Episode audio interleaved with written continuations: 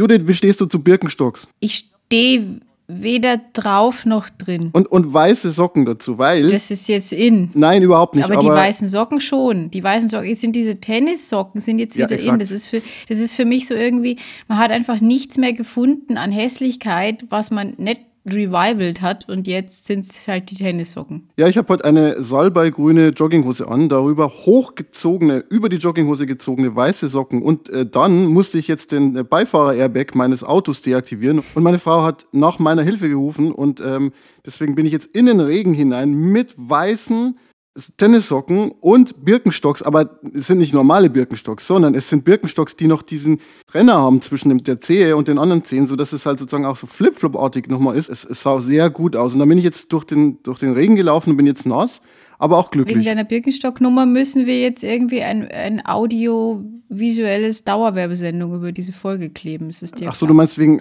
wegen, wegen, wegen, Auto? Nicht, nicht Ach, wegen Birkenstock. Vor, ja, nee, wegen Birkenstock. Nee, nee, nee, nee, Birkenstocks, das ist ja fast schon so ein generischer Begriff wie Tempo. Das es ist aber nur, nee, also Tempo darf man, genau. Birkenstocks glaube ich nicht.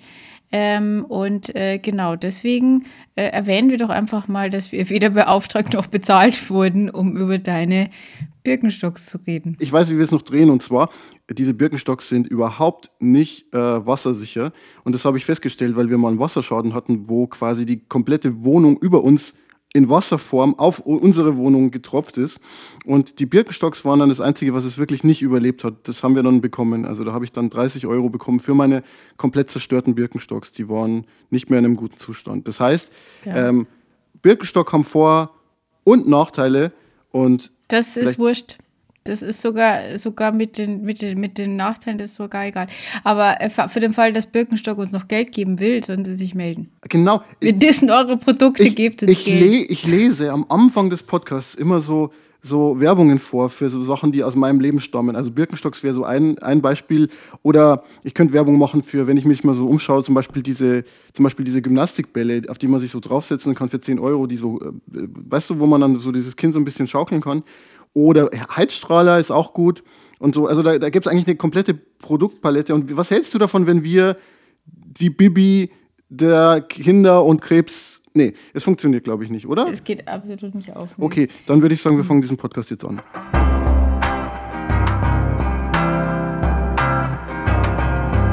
Hallo, Ernstfall.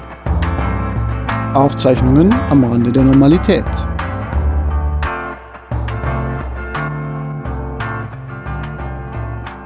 Wir feiern die Feste, wie sie fallen, hier bei Hallo Ernstfall. Neulich haben wir schon den Weltkrebstag gefeiert und diesmal feiern wir das Pandemiejubiläum. Vor einem Jahr, uh. yes, wurden die Bürgersteige hochgeklappt und äh, vor einem Jahr war Ischgl und vor einem Jahr fing die Welt an unterzugehen und seitdem geht sie unter. Aber an den Weltuntergang kann man sich wahrscheinlich auch einfach gewöhnen, oder Judith? Ja, mein Weltuntergang ist ja eher so, äh, im Oktober hat der seinen Jahrestag und von daher kann man sich an Weltuntergang gewöhnen, äh, zeitweise. Aber ich muss sagen, ich bin, ich bin jetzt gerade so in der äh, Diagnosebewältigung 2.0 angelangt, ähm, womit ich meinen Freund gestern auch sehr verwirrt habe, weil ich, also gefühlt mache ich gerade die ganze Verarbeitung nochmal von vorne durch. Und er meinte dann irgendwann, aber darüber haben wir doch schon geredet.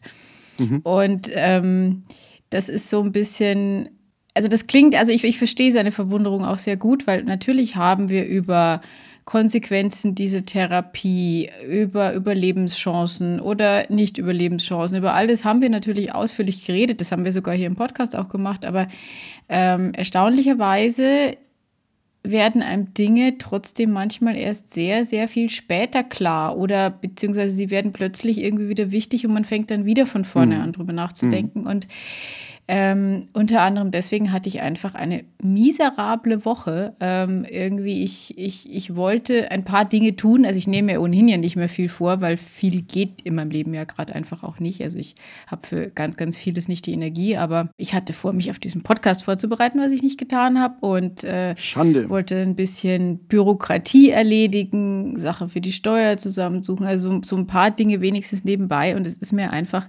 irgendwie nichts wirklich gelungen diese Woche Woche. Wobei man sagen muss, ich glaube, die meisten Menschen sind nicht in der Lage, ihre Steuersachen zu machen und müssen dazu keinen Krebs haben. Ja, hm, ja. wobei ich sagen muss, dass ich, also bei mir geht es nur darum, die Sachen zusammenzusuchen, weil ich sowieso einen Steuerberater brauche, weil ähm, Krebs macht äh, auch eine Steuererklärung noch schwieriger. Was? Tatsächlich? Und ja, man hat ja sehr viele Ausgaben, äh, ist so. Also man, man hat ja zusätzliche Kosten für ähm, Medikamente und alles Mögliche. Und das sind dann zusätzliche Belastungen und die kann man einfach absetzen. Ähm, und äh, ich kenne mich damit aber nicht aus und deswegen brauche ich da professionelle Hilfe. Aber es würde mich sehr interessieren, was da rausgekommen ist. Es ist ja vielleicht auch so, dass Leute zuhören, die auch so eine Diagnose haben und die sich dann vielleicht auch denken, cool, äh, immerhin kann ich Sachen absetzen. Ich meine das ganz ernst. Ähm, das ist ja was, was man auch nicht auf dem Schirm hat unbedingt. Nee, hatte ich, hatte ich auch nicht. Äh, zum Glück hat mein Vater mir das gesagt und dann haben wir ein bisschen recherchiert und dann haben wir festgestellt, dass es irgendwie, äh, um es selber zu machen, zu kompliziert. Und ähm, ja, was ja, was ja auch, ist vielleicht auch so ein Punkt, darüber haben wir mal geredet, dass man kriegt ja mit einer Krebserkrankung einen Schwerbehindertenausweis ähm, für fünf Jahre. Also mhm. der ist zeitlich begrenzt. Ich habe den beantragt im äh, Oktober, glaube ich, Ende Oktober. Ich habe ihn aber immer noch nicht. Also ich, ich, habe irgendwie gehört, dass mein Antrag eingegangen ist, aber seitdem wird irgendwie nichts mehr bearbeitet und äh, ich warte da immer noch drauf. Aber auch das wird dann für die Steuer eine Rele Relevanz haben. Mhm. Aber äh, wie dem auch sei, also irgendwie äh, war diese Woche, weiß ich nicht, habe ich gefühlt alles irgendwie nochmal durchlebt in verschiedenen Schleifen und ich muss einfach sagen, dass das wahnsinnig anstrengend ist und ähm, der Spruch, dass Krebs kein Sprint, sondern ein Marathon ist, der, den hört man auch am Anfang oder liest den dann immer viel, wenn man sich so ein bisschen im Internet rumtreibt, aber ähm, mir wird gerade erst so richtig bewusst, was das heißt. Mhm. Also die Chemotherapie, die ersten Wochen, wo es mir immer so richtig, richtig schlecht ging, die war natürlich furchtbar und die Zeit möchte ich nicht zurückhaben. Teilweise erinnere ich mich an diese Zeit aber auch schon irgendwie nicht mehr so ganz. Es verschwindet alles so ein bisschen in so einem Nebel.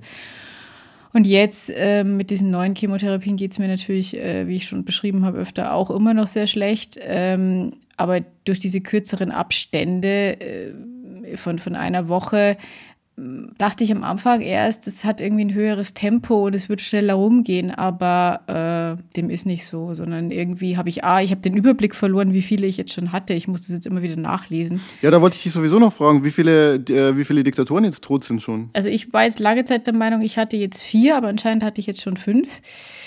Ähm, genau, das heißt, es fehlen jetzt noch sieben. Wer war der letzte Diktator, der gestorben ist? Äh, da muss ich gucken. Ah, Milosevic. Oh, gut. Äh, wir machen ja. vielleicht hier mal auch die Klammer auf für die Leute, die jetzt ja. zum ersten Mal Völlig zuschalten. Das ist ja ein Thema, das aus einer, ich möchte fast schon sagen, ähm, Hallo Ernstfall Classic Episode stammt, von, von ganz früher, von, ähm, ähm, ja, von letztem Jahr. Und zwar, du hast äh, Diktatoren-Bildchen, glaube ich, sind es, ähm, angefertigt. Mhm. Und jedes Mal, wenn eine Chemo vorbeigeht, dann wird auch ein Diktator sterben, so als als, als Motivation genau, wird für dich. dann durchgestrichen. Ja, äh, die Psychoonkologin meinte in der, in der Klinik, dass man vielleicht irgendwie was Positiveres, äh, also sie findet es schon ganz okay mit dem Diktatoren wegstreichen, aber ich sollte vielleicht mich auch auf was Schönes konzentrieren. Also ich sollte irgendwie positive Dinge mit jeder Chemo verknüpfen und ich bin mir sicher, dass sie da psychologisch total recht hat, aber das äh, gelingt vielleicht, mir nicht. Dass du bei jeder Chemo einen Dackel mehr bekommst. Du magst doch Dackel. Ich, ich liebe Dackel, aber wir sind mit Frieda ausreichend ausgelastet. Okay. Hm? Sie, aber Frieda hat gestern ähm, nach dem, nach dem Alpaka-Woll-Zwischenfall von 2019, äh, wo sie ihre Schnauze und ihre Zähne in ein Knäuel wirklich feine Alpaka-Wolle äh, gegraben hat und sie das Donnerwetter ihres Lebens abbekam. Stimmt aber was. Seitdem ja. hat sie, ja, seitdem hat sie eigentlich meine Wolle gemieden und dann gestern haben wir den fatal, also nicht wir, sondern mein Freund. Der ist schuld. Der ist natürlich sowieso an allem schuld, aber er Eine hat. gute Gelegenheit, das mal öffentlich Karton festzuhalten. Mit eben, der hat den Karton mit Wolle auf den Boden gestellt. Die Wolle für meinen neuen Pulli. Seidenmohair. So. Ui. Und wir haben zwei Sekunden weggeguckt und dann war eine Dackelschnauze sehr, sehr tief in hellblauer, seidiger Wolle. Ähm, sie wurde dann sehr angeschrien. Äh, ich stehe da auch dazu, man muss Hunde auch mal schimpfen, wenn sie, wenn sie Scheiße bauen. Hm. Und äh, die Wolle wurde dann mit einer Pinzette wieder entknotet. Äh, das hat sehr, sehr lang gedauert. Ja. Aber ich finde halt, man muss gewisse Bereiche seines Lebens einfach verloren gehen. Äh, weil, also bei uns ist es so, wir haben Kaninchen und die wohnen bei uns im Wohnzimmer und dürfen auch frei rumlaufen. Man muss nur aufpassen, dass alle Kabel geschützt sind. Äh, und manchmal hm vergessen wir es. Und das hat jetzt dazu geführt, dass innerhalb von, ich glaube, drei Monaten zweimal ähm, das Laptop-Kabel von meiner Frau ersetzt werden musste. Und Achtung, Geheimnis, ich habe mir heute vorgenommen, ihr so einen Kabelschutz zu besorgen. Ähm, oder vielleicht so ein Abo, dass du jeden Monat ein neues ja. äh, Asus Ersatzteil äh, zugeschickt, zu, ja. bekommst. Ja. Ich habe, glaube ich, auch neulich meinem Kaninchen das Leben gerettet, weil er hat wirklich mit einem, also äh, das Kaninchen heißt Rico und Rico hat mit einem Hops das Kabel äh, angebissen und da war so drei Viertel durch. Und ich glaube, wenn er es noch ein zweites Mal ähm, äh, angenagt hätte, dann wäre es schwierig für äh, sein kleines Kaninchen jetzt geworden. Und dann habe ich ihm so mit, mit so einem gezielten Hechtsprung weggeschubst und habe gesagt, du spinnst doch. Und ähm, ja, wir haben jetzt aber auch so ein Workaround für dieses Nagelproblem. Und zwar haben wir eine neue Zeitrechnung eingeführt, äh, um auch so ein bisschen diese Pandemie zu gliedern in Zeiteinheiten. Und dieses, äh, diese neue Zeiteinheit ist Schaukelstühle. Und zwar, ich weiß nicht, ob du das kennst, es gibt von Ikea, oh, nächste, nächste Produktverb, egal. Ähm, da war auch Asus schon dazwischen. Also das ist wirklich. Das ist ja, aber ja, genau, aber Asus, das ist ja eher diskreditierend. Asus ist eher diskreditierend gemeint, weil die, also die stellen ja, keine stimmt. Netzteile her, die äh, kaninchensicher sind. Jedenfalls, äh, dieser, dieser Schaukelstuhl, ja, ähm, äh, das ist so ein Korb, äh, Korbgeflechtstuhl. Ich weiß nicht, ob du den kennst. Das äh, war mal irgendwie eine Zeit lang in allen Studentenzimmern wir haben festgestellt, es ist perfekt als Freizeitbeschäftigung für Kaninchen. So, die können unten rein, ja, und können dann quasi so wohnen, das ist wie so eine Höhle, können oben drauf klettern und haben dann so den Überblick und sie können ihn nach und nach zernagen. Und das dauert dann immer so einen Monat und dann braucht man halt einen neuen. Und äh, es gibt so, einen, so eine Nachbarschaftsplattform und meine Frau ist da regelmäßig drauf, um genau diesen Korbstuhl äh, zu besorgen. Oder manchmal auch irgendwie hier Klein, Kleinanzeigen und so. Und ähm, dann kommt wieder ein neuer und die Kaninchen sind dann wieder ver verwundert, so dass sie äh, quasi, nachdem sie ihr Werk vollbracht haben, äh, irgendwie so, so Sisyphos-mäßig wieder von, von neuem anfangen müssen. Das ist wirklich so wie ein Kaninchen, das einen Stein den Berg hinauf rollt und er kommt dann wieder, du weißt, was ich meine.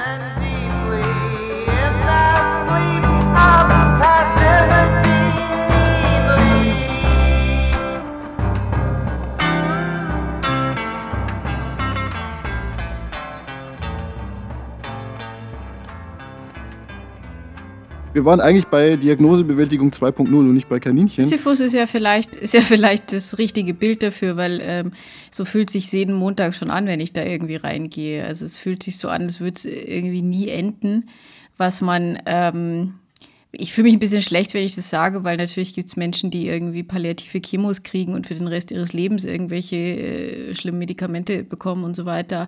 Und ich habe jetzt erstmal irgendwie noch sieben Wochen vor mir. Aber ähm, trotzdem wirkt es wie eine Ewigkeit und ähm, der Gedanke, dass das ja vielleicht alles umsonst sein könnte, weil der Krebs wiederkommt und mich dann sowieso umbringt, der ähm, kommt zurzeit auch wieder sehr oft, oft hoch. Ohne dass sich was an der Faktenlage geändert hätte. Also weder gab es eine neue Untersuchung noch äh, hätten wir irgendwie neue Infos. Und das ist eben so das, was man wenn man medizinisch drauf guckt, natürlich sagen kann, naja, aber das ist doch alles gleich geblieben, warum, warum kommen jetzt diese Gefühle in irgendwelchen Wellen immer wieder? Aber das, ja, das ist irgendwie anscheinend so. Also ich lerne gerade, dass der Glaube, bestimmte Dinge jetzt mal bewältigt zu haben, irgendwie dann doch verfrüht war, sondern dass das anscheinend seine Schleifen dreht und es wird wahrscheinlich so lange drehen, bis man damit fertig ist. Was ich ganz interessant fand, ist, du hast ja gesagt, es ist Diagnosebewältigung 2.0 und nicht Therapiebewältigung 2.0.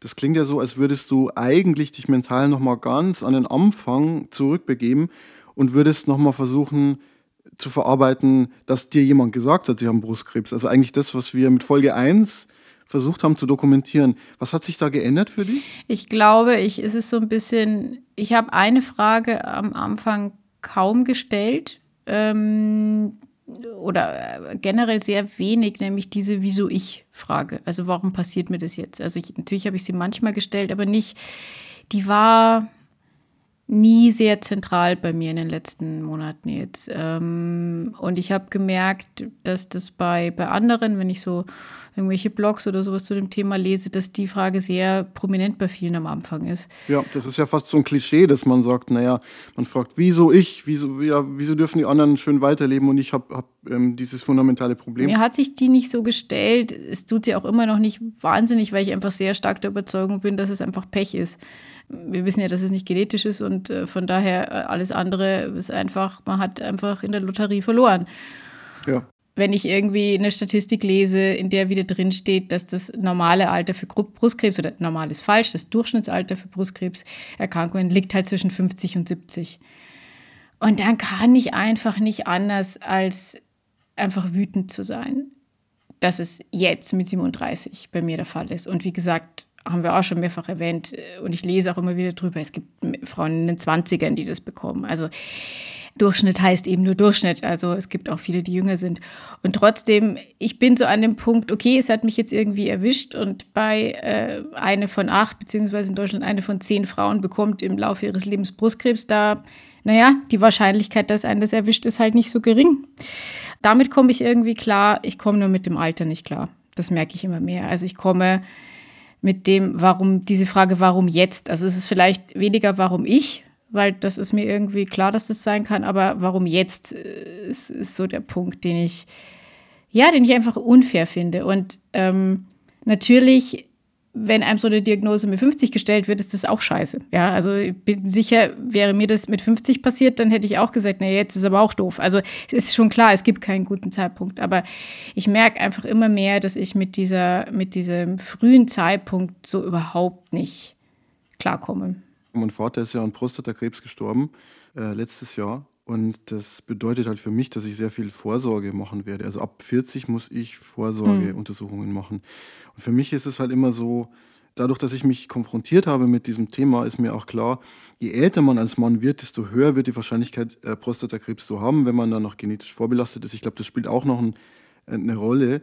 Und ähm, ja, wenn man dann 70 ist, 75, 80, dann ist die Chance echt nicht klein, dass es da zu einer zumindest äh, ungewöhnlichen Vergrößerung der Prostata äh, kommt. Es muss nicht unbedingt ein schlimmer Krebs sein, der einen sofort äh, irgendwie ans Krankenbett fesselt. Aber diese Probleme können auf mich zukommen. Und äh, bei mir ist es dann tatsächlich so, dass ich sage, naja, ich stelle mich innerlich darauf ein, dass es eine Möglichkeit ist, dass das passieren mhm. kann. Und weiß auch, dass man, wenn man da dran ist an dem Thema, dass man äh, relativ frühzeitig eingreifen kann und dadurch diese Dinge vielleicht abgefedert werden können. Aber mhm. als Thema könnte es wirklich auf mich zukommen. Aber ähm, ich bin halt jetzt 33 und ich denke mir halt, okay, ab 40 mache ich diese Untersuchungen. Und äh, dann hoffe ich, dass es halt irgendwie alles gut geht. Ich glaube im Übrigen auch, dass viele Raucher, die es ja immer noch gibt, äh, weniger, aber es gibt sie noch, dass die tatsächlich sich, wenn sie nicht ganz blöd sind, sich schon innerlich auch darauf einstellen, wenn die dann mal 70, 75, 80 sind, dass dieses Thema irgendwann auf sie zurückkommt. Da bin ich fest davon überzeugt und ich kenne auch Leute, bei denen das genauso war. Und es ist halt nochmal was anderes, als zu sagen, ja, ich bin jetzt jung und ich hätte jetzt eigentlich Kraft und Elan und ich bin jetzt nicht eingestellt auf Krankheiten. Und hm. ich glaube, beim Krebs ist es ja auch allgemein so, dass die Wahrscheinlichkeiten fast bei allen Krebsarten deutlich steigen, wenn man älter wird und wenn der Körper dann nachlässt oder wie auch immer man das äh, formulieren will. Aber ähm, ja, ich kann total verstehen, dass das jetzt nochmal dazukommt. So. Und dass man sich dann vielleicht auch vorstellt, wie würde ich mit als alter oder älterer Mensch damit umgehen und ähm, dass man sich dann auch vorstellt, naja, da wäre ich dann vielleicht, natürlich, ich wäre dann natürlich auch nicht cool damit, aber ähm, ich würde zumindest diesen Vorlauf gehabt haben und ich hätte vielleicht dann auch schon, ich weiß nicht, Kinder, die aus dem Haus sind oder eine Karriere ja. hinter mir und ähm, hätte diese Dinge erledigt und äh, habe dann vielleicht auch diesen Schutzraum, der darin besteht, dass ich vielleicht auch nicht mehr so viel hasseln muss und nicht so viel erledigen muss in meinem Leben, sondern dann auch einfach in aller Ruhe mich auskurieren kann und dann vielleicht auch einfach mal ein, zwei Mal am Tag öfter schlafen oder so.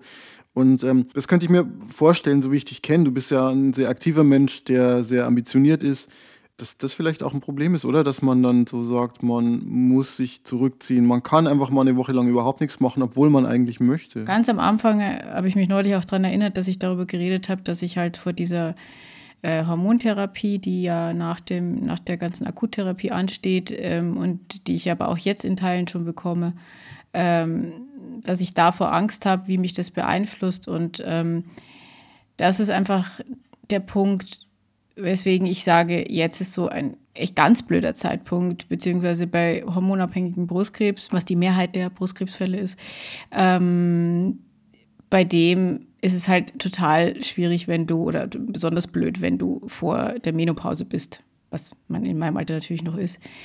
Mhm. Man kann sich im Leben nicht aussuchen, aber wenn ich einen Wunsch irgendwie frei hätte, dann wäre es, wenn ich diesen Scheiß schon haben muss, dann hätte ich den bitte gern irgendwie danach, weil ähm, das bekomme ich auch so ein bisschen von den Mitpatientinnen, die im Alter auch ganz gemischt sind, aber mit denen ich mich so ein bisschen bei der Chemo unterhalte, halt mit. Die haben einfach die Problematik nicht mehr, dass sie, äh, also die müssen auch eine Hormontherapie machen, aber die haben einfach zu dem Zeitpunkt natürlich schon viel weniger Hormone im Körper im Gegensatz zu mir. Das heißt, sie spüren diese Auswirkungen nicht so krass. Und also ich bekomme zurzeit ja auch ähm, äh, jeden Monat eine Spritze, die dafür sorgt, dass die Hormonbildung und so weiter in den Eierstöcken äh, deaktiviert und unterdrückt wird.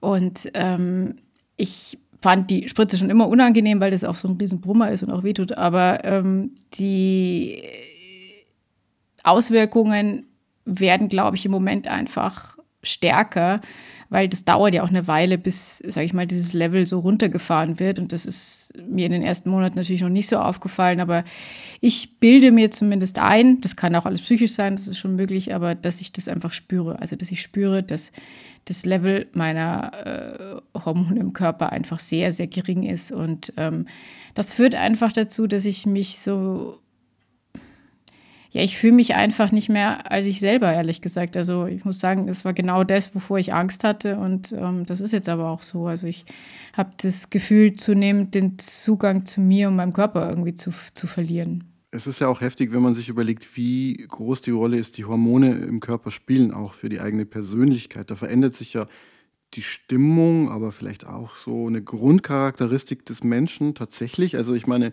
ähm, es gibt Leute, die das jetzt bestreiten würden, die würden sagen, naja, das äh, Hormone haben ja nichts mit meiner Persönlichkeit zu tun.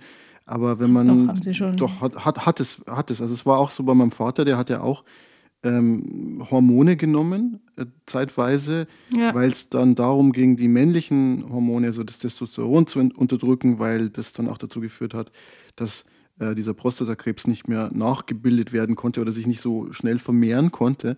Und das hat schon was äh, verändert. Das hat zum Beispiel dazu geführt, dass mein Papa damals nicht mehr so leistungsfähig war. Deswegen mochte er das halt überhaupt nicht. Mm, weil es ist eine Sache, dass einem, ich sag mal, schlecht ist oder dass einem nicht so gut geht. Und die andere Sache ist, nur noch auf der Couch liegen zu müssen ähm, oder zu können, äh, weil äh, einfach die Kraft nicht da ist. Und das, das wiederum wirkt sich dann natürlich auch darauf aus, wie man so allgemein im Leben steht, wie, wie das Selbstbild so ist. Also wenn man zum Beispiel ein Selbstbild hat, das sehr so, so, so, so diesen Machercharakter hat und dann ist man plötzlich ans Bett oder die Couch gefesselt, weil die Hormone es einfach nicht mehr hergeben und man einfach diese Energie nicht mehr hat, dann kann das, glaube ich, sehr kränkend sein. Und das wiederum wirkt sich ja dann auch wieder aus auf die Psyche und so. Also da gibt es schon ziemliche Folgen. Ich hoffe, bei dir ist es äh, nicht so intensiv. Ich glaube, es wäre falsch, das jetzt im Moment zu bewerten, weil, ähm, also das ist auch, was ich mir immer sagen muss, ich bin immer noch mitten in der Chemotherapie und ähm, jetzt zu bewerten, was ist Hormon, was ist Chemo, was ist Gesamtzustand, das kann ich nicht. Also das ja. lässt sich natürlich irgendwie nicht auseinander dividieren. Und mir ist schon klar, dass die Erschöpftheit, die ich im Moment habe, natürlich nicht die ist, die jetzt äh, immer so bleiben wird. Es wird besser werden, das weiß ich.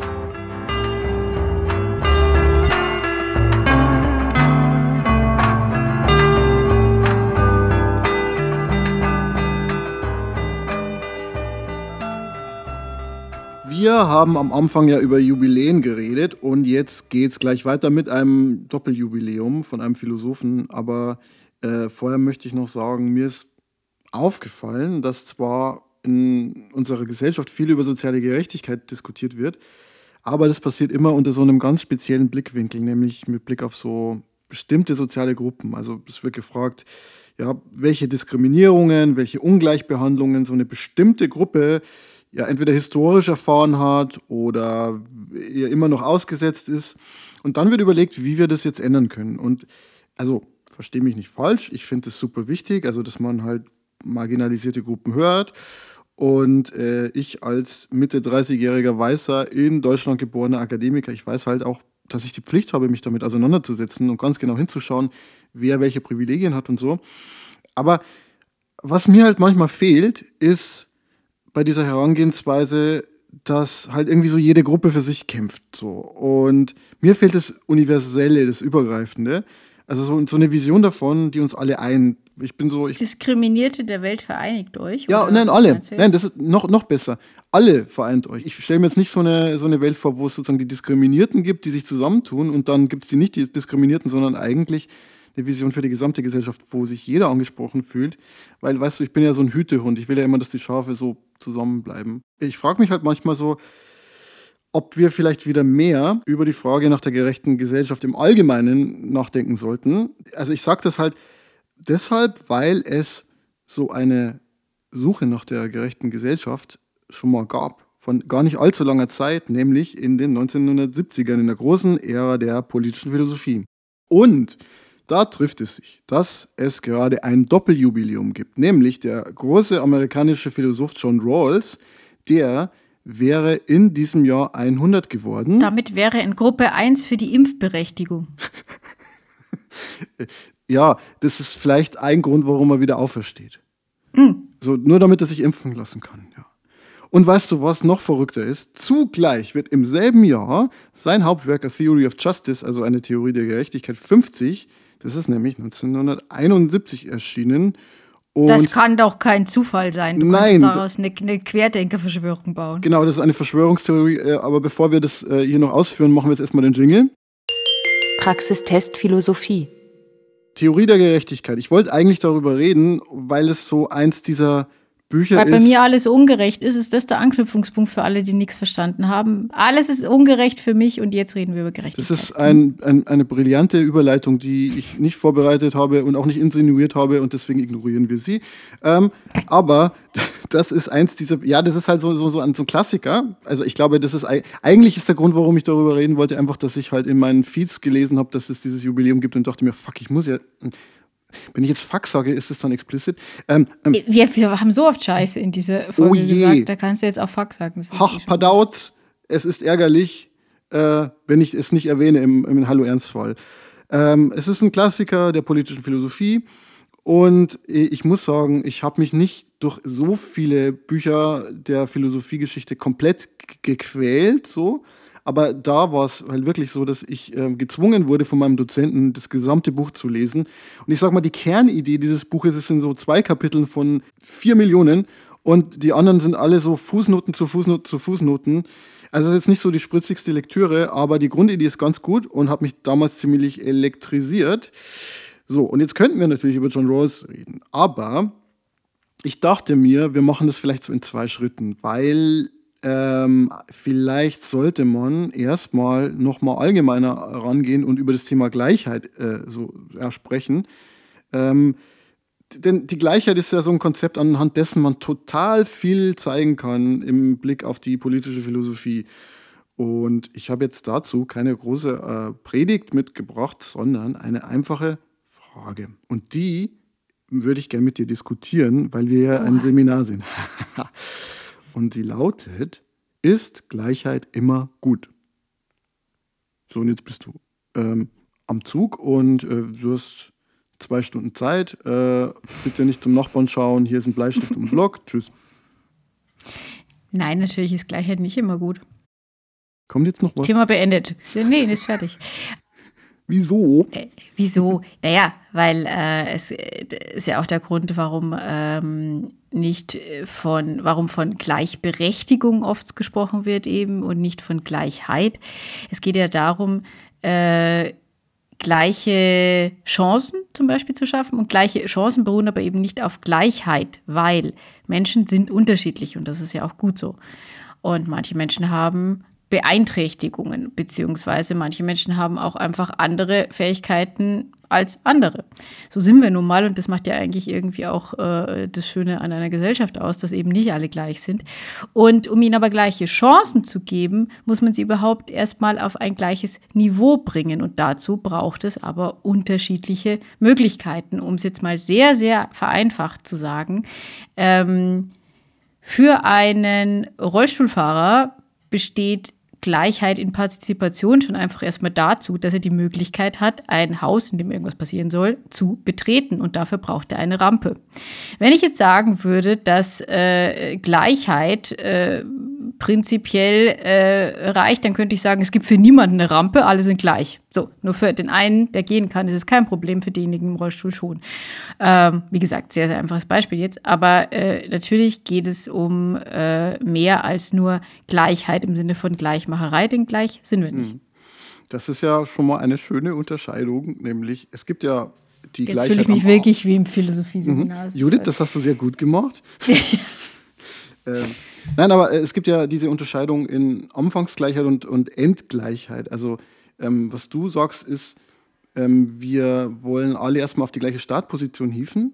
Äh, und dazu, weil die Menschen ja unterschiedlich sind, muss man manchen Leuten ein bisschen mehr helfen als anderen. Und dann äh, geht sozusagen dieser Wettbewerb des Lebens, wenn man es mal hart formulieren will, los. Also wenn der Rollstuhlfahrer die Rampe hat ähm, und dann macht er weniger aus seinem Leben, trotzdem, obwohl er diese Unterstützung hat, als jemand, der beispielsweise nicht im Rollstuhl ist. Und dann gibt es am Ende äh, quasi eine Ungleichheit, dann wäre die okay, oder? Also dir ist sozusagen diese, diese Idee wichtig, dass die Leute die gleichen Chancen haben. Aber ja, gleiche Chancen war jetzt, war jetzt ein, äh, war jetzt eigentlich im Endeffekt ein Beispiel. Aber äh, prinzipiell glaube ich, äh, es klingt jetzt bei dir so ein bisschen marktradikal. Äh, die, du kennst die, mich doch. Die Gleichheit ähm, oder die gleichen Chancen, die, die enden jetzt am Beispiel des Rollstuhlfahrers halt nicht bei der, bei der Rampe, weil er trotzdem noch sozialer Stigmatisierung und so weiter äh, unterliegt. Und von daher äh, würde ich dem jetzt erstmal natürlich widersprechen und sagen, naja, aber das sind ja schon noch weitere Schritte. Wenn man da von der echten Gleichheit reden will, sehe ich das ja durch die Rampe allein nicht gegeben. Aber äh, prinzipiell, wenn du jetzt sagen würdest, wir schaffen es durch was auch immer, welche Maßnahmen, dass alle die gleichen Chancen haben. Ob mir das dann reichen würde, würde ich sagen, das wäre erst schon mal ein Schritt, von dem ich gar nicht weiß, wie wir da überhaupt hinkommen sollen. Ja, das sehe ich auch so. Zugleich könnte man ja auch sagen, vielleicht sollten wir nicht nur die Chancen angleichen, sondern auch den Endzustand. Also es ist ja gar nicht gesagt, dass die Leute zum Beispiel am Ende nicht das gleiche Einkommen haben sollen. Ja, man kann ja auch sagen, jeder arbeitet einfach acht Stunden am Tag oder sechs Stunden am Tag oder zehn oder was auch immer. Und dann trägt jeder etwas bei zur Gesellschaft, je nachdem, wie er halt kann. Und am Ende kriegt jeder den gleichen Lohn, weil jeder hat halt so seinen Teil gemacht. Und die Leute, die motivierter sind, die machen dann bestimmt mehr. Aber es kann ja niemand was dafür, wie motiviert er ist. Und ja, am Ende äh, krieg, kriegt sozusagen jeder das Gleiche. Das wäre dann Sozialismus. Ich finde Sozialismus ganz gut, wenn er funktionieren würde, aber er funktioniert nicht. Das, das Interessante beim Sozialismus ist ja, es ist ja der Versuch, alle Leute auch im Endzustand gleich zu machen und er funktioniert nicht, wissen wir alle, oder zumindest hat er bisher noch nicht funktioniert. Was daran liegt, dass Menschen die Idee auch nicht so wirklich gut umsetzen. Die Ideologie äh, basierte darauf, dass alle Menschen äh, äh, gut sind und nur die besten Intentionen haben. Und so sind wir nicht. Was ich noch interessant finde in dem Zusammenhang ist, man kann dieses Thema Gleichheit ja auch auf so einer Metaebene betrachten. Und zwar machen das manche Moralphilosophen, die fragen sich ja, ist denn Gleichheit an und für sich eigentlich erstmal was Gutes? Weil man könnte ja sagen, naja, es gibt ja erstmal keinen Grund anzunehmen, dass die Menschen, was ihre fundamentalen Rechte betrifft, nicht gleich sein sollten. So, also ich meine, es gibt sehr wenige Leute, die jetzt noch die Meinung vertreten, naja, es gibt halt so so aristokratische Menschen, die sind halt sozusagen von ihrem Stand her schon irgendwie höher stehend und andere nicht so. Oh, willst du über das Interview mit Meghan Markle und, und Oprah Winfrey reden? Das können wir, ich, doch, doch, das machen ja, gerne, wir, ähm, äh, gerne, gerne, also wir, wir beide sind ja große Royal, Royal, Royal Fans, Royal Fans äh, und ähm, wir, du bist ja Team Meghan, oder? Ich weiß jetzt gar nicht, ob man Team Megan unbedingt sagen äh, kann, aber ja, was ich also ich sag mal vor einem Jahr war das noch ganz anders da, also wirklich, ja, ja. Ähm, du hast ja immer gesagt, das Team, die, die Kate ist dir zu spießig, hast du immer gesagt, oder? Ja, das stimmt auch. Ähm, aber was ich, äh, warum ich, warum ich es jetzt irgendwie erwähne, ist, weil ich, äh, weil ich das, weil ich das Niveau dieses Podcasts einfach nach unten ziehen will. Nein, ja, das äh, wirst du nicht ich, schaffen. Äh, äh, oh, hm. Das wirst du nicht schaffen. Ich habe hab hier noch was auf dem Zettel.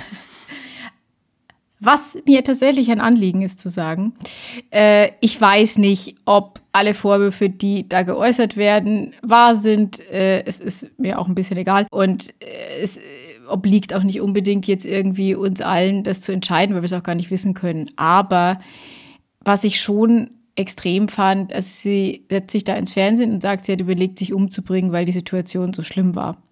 Und was dann in vielen Fernsehberichten, vor allem natürlich in den, in den britischen Medien, aber auch sonst zu hören war, ist einfach ein Zweifel an der Wahrheit dieser Aussage. Und ich finde es schon krass, dass wenn ein Mensch bereit ist, sich selbst und in dem Fall dann irgendwie der Welt einzugestehen, dass er so am Ende war, dass er keinen Ausweg mehr gesehen hat. Das ist ein sehr vulnerabler Zustand, in dem er sich da befindet äh, und den in dieser Form zugibt und, und, und, und darüber spricht, dass man dann zu hören kriegt, ja, das stimmt ja gar nicht, das sagt sie jetzt ja nur so.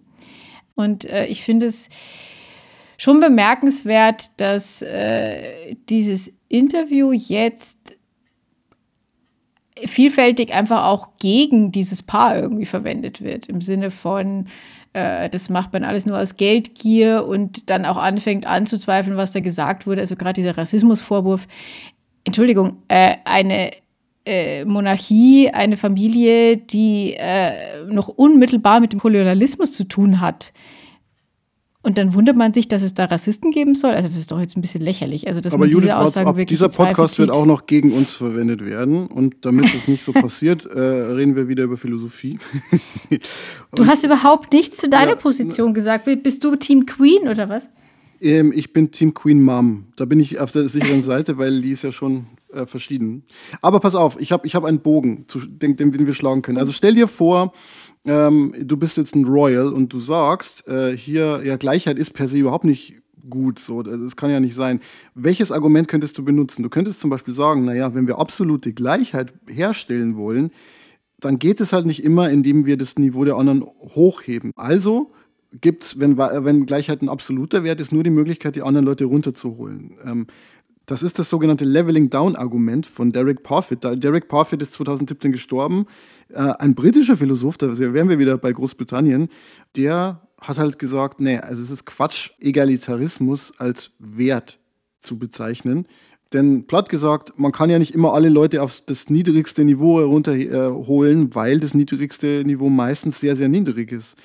Das fand ich eigentlich immer sehr, sehr überzeugend ähm, und das zeigt eigentlich, dass Gleichheit zwar cool ist und wichtig ist und gut ist, aber dass man es halt auch immer abwägen muss mit anderen Zielen. Und das können wir vielleicht beim nächsten Mal noch besprechen, weil John Rawls nämlich, der hat äh, diese Idee aufgegriffen und hat gesagt, naja, es muss vielleicht nicht die absolute Gleichheit geben, zugleich darf es aber auch nicht einen totalen Wildwuchs geben von Ungleichheit, sondern es darf nur dort Ungleichheit geben, wo es auch den Schwächsten oder den am schwächsten Gestellten etwas bringt.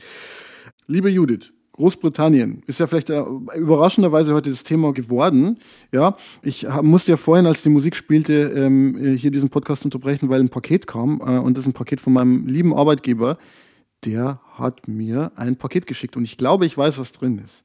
Nämlich Nämlich. am 17. März ist St. Patrick's Day und ich habe gehört, es gibt hier eine Sonderlieferung mit Guinness und sonstigen Spezialitäten und da freue ich mich schon sehr. Aber das ist irisch, das ist dir klar. Ja, aber das ist doch im Wesentlichen die gleiche Richtung. Oder? Also das kann man ja. Oh, oh, oh, oh, aber das oh, oh, oh, oh. Wir sollten mal einen Podcast wenn über Iren machen. sagst, wenn du einem Iren sagst, dass er auch nichts anderes wie ein Engländer ist, ich glaube, das ich ist habe der nicht Grund für den Nordirland-Konflikt. So wahnsinnig war ich nicht, dass ich sage, dass äh, Iren und Engländer dasselbe sind, aber Iren und, also ich meine, Iren und Briten, die mögen sich doch total, äh, egal. Na gut, äh, okay, aber es ist, es ist, äh, was man aber sagen kann, ist, es gibt viele Engländer, die Guinness trinken. Das kann man, glaube ich, schon feststellen. Ich glaube, Guinness wird überall viel getrunken und wenn du mich fragst, ist das der perfekte Zeitpunkt, um den Rausschmeißer anzukündigen. Jawohl, los geht's. Rausschmeißer. Auch auf diese Rubrik hatte ich mich nicht vorbereitet, aber ich habe mir während dieses Podcasts äh, einen Rausschmeißer überlegt. Und zwar knüpft der, und das ist, da, es ist wirklich der Wahnsinn, als hätten wir es vorbereitet, er knüpft unmittelbar an äh, den Philosophieteil dieses Podcasts an. Es geht nämlich äh, um Gleichheit. Und zwar geht es um eine Miniserie, wie beim letzten Mal, nämlich um äh, die Serie Ament, Die wird moderiert oder ja, kann man sagen, vorgestellt von Will Smith und äh, vielen, vielen, vielen anderen Hollywood-Größen. Amend ist eine Doku-Miniserie, die den 14. Verfassungszusatz der US-Verfassung darstellt. Und das klingt unglaublich trocken. Und umso mehr kann man, finde ich, diese Miniserie empfehlen. Sie macht das nämlich auf eine sehr spannende Art und Weise. In diesem Zusatz geht es eben darum, dass Menschen vor dem Gesetz, sage ich mal sehr pauschal, gleich sind und was das speziell in den USA bedeutet. Es geht um äh, die Bürgerrechtsbewegung, äh, geht aber zurück bis zur äh, Entstehung dieses äh, Grundsatzes äh, während des Bürgerkriegs, um die Sklavenbefreiung, um Hispanics, um Frauen, um Transgender-Menschen. Also die ganze Frage, wie kann eine gleiche Gesellschaft aussehen und welches Versprechen gibt die US-Verfassung eigentlich und wie wurde das aber von den Gerichten teilweise ausgelegt. Und ähm, es arbeitet mit sehr vielen Originalzitaten, die dann von verschiedenen Schauspielern gesprochen werden.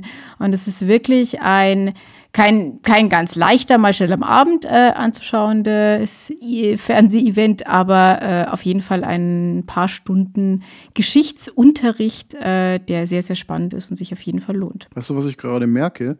Ich merke gerade, dass du eigentlich ein sehr großes Interesse an Amerika hast. Das ist mir neulich schon aufgefallen, als du diese Rubrik Rausschmeißer erklärt hast. Ähm, das kommt ja auch aus einem Amerika-thematischen äh, Podcast. Ähm, das sind ja ganz neue Seiten. Ich dachte, Amerikanistik ist das Einzige, was du nicht studiert hast. Lieber Franz, ich habe Nordamerika-Studien tatsächlich studiert. Oh, stimmt. ähm, stimmt. Ich also, dachte, äh, aber, ja, ja, ich habe das, ich habe das ich hab, wirklich ich studiert. Ich habe mir immer nur die, die, ersten äh, zwölf Fächer gemerkt, aber die, aber ja. die Plätze 13 bis 29, die, die, ja, okay, sorry. Doch, und ich habe äh, in Politikwissenschaft auch äh, in Systemtheorie sehr viel über amerikanische Verfassungskunde gemacht und daher ah. rührt das Interesse und. Äh, okay, dann bist du genau. ab sofort Amerika-Korrespondentin von Hallo Ernstvoll. Wunderbar. Und was ist jetzt dein Rausschmeißer? Mein Tipp ist ein Sammelband, der heißt Die Psychologie der Dummheit. Und ich habe mich damit mal beschäftigt, weil ich dazu eine Rezension. Ich beschäftige mich damit hab. gefühlt sehr oft. Ja, genau, genau. Äh, das ist halt ein Buch, das herausgegeben wurde von äh, einem französischen Philosophen namens Jean-François Marmillon. Das Bemerkenswerte daran ist, dass es eigentlich eine totale Quatschidee ist, eine nicht ernstzunehmende Quatschidee, so ein Buch zu machen. Äh, und zugleich kann man da sehr vieles daraus lernen. Also es ist eigentlich so ein Buch, das zur Hälfte so ein Geschenkbuch ist, das man einfach mal zum Spaß lesen kann oder verschenken kann. Und zur anderen Hälfte ist es halt wirklich ähm, ein Mittel, um die Gesellschaft zu verstehen. Also, manche Leute sind ja dümmer als andere im Sinne von kognitiv minder bemittelt. Und das ist eigentlich ein sehr triviales Problem. Es ist halt einfach so, manche Leute sind klüger, manche dümmer, fertig. Interessant wird es halt da, wo man anfängt sich zu fragen, wieso eigentlich sehr rationale Menschen äh, sich saudumm verhalten. Zum Beispiel Steve Jobs, Legende, Gründer von Apple, gilt vielen als Genie. Der hat total viele äh, bahnbrechende Geräte mit erfunden oder auf den Weg gebracht. iPhone, man weiß das ja alles. Und wie der Zufall will, auch wieder ein Krebsthema. Der hat, äh, hatte mhm. einen äh, Inselzelltumor. 2003 wurde das äh, diagnostiziert und er hat sich geweigert, sich operieren zu lassen. Sehr, sehr lange. Ähm, er kam ja aus so diesem kalifornischen Hippietum und so und vertraute halt dann lieber der Naturheilkunde. Hat also diese Abwägung gemacht, aber die Frage ist, hat er wirklich eine rationale Abwägung gemacht? Oder hat er es eher verdrängt? Man weiß es nicht. Man kann auch nur spekulieren. Erst 2009 hat sich Jobs dann zu einer Operation bereit erklärt und das war zu spät, er ist zwei Jahre später an den Folgen der Krankheit gestorben. Und wenn offenkundig intelligente Menschen dann doch sehr irrational handeln, denn es ist nicht anzunehmen, dass Steve Jobs einen Todeswunsch hatte. Der war so ein kreativer Mensch und äh, jemand, der sicherlich noch vieles bewirkt hätte bei Apple. Ähm, also wenn sowas passiert, dann verstört uns das. Und wenn ich da ganz kurz einhaken darf, weil ähm, das ist mir jetzt äh, gerade schon irgendwie auch ein Anliegen zu sagen, ich, es, es gibt Menschen, die Therapien ablehnen und die mögen auch ihre Gründe dafür haben, mögen die lange reflektiert haben. Und das, glaube ich, will ich irgendwie sagen, dass ich finde, das muss man schon respektieren und das sollte man dann auch nicht als dumm bezeichnen. Ähm, aber wie du richtig sagst, bei Steve Jobs, nach allem, was ich darüber gelesen und gehört habe, ist wirklich so, ähm, der Ausgang, wie er war, hätte durch, äh, durch halbwegs einfache Methoden äh, vermieden werden könnten. Also es hätte ihm wesentlich besser gehen können, wenn er früher in Behandlung gegangen wäre. Für mich ist es einfach ein Beispiel, das ich halt angeführt habe, weil es gut zu unserem Thema dieses Podcasts passt und weil es auch thematisiert wird. Es geht aber auch um ganz andere Sachen, also zum Beispiel um beliebte Denkfehler, die Menschen machen oder auch darum, das fand ich auch ganz cool, wie man mit struktureller Dummheit, die ja sehr weit verbreitet ist, umgehen könnte. Nämlich nicht, indem man immer, ich sag mal, Behauptungen widerlegt und gegen, hart gegen die Fake News kämpft, indem man sagt, nee, es ist aber so, es ist aber so, es ist aber so.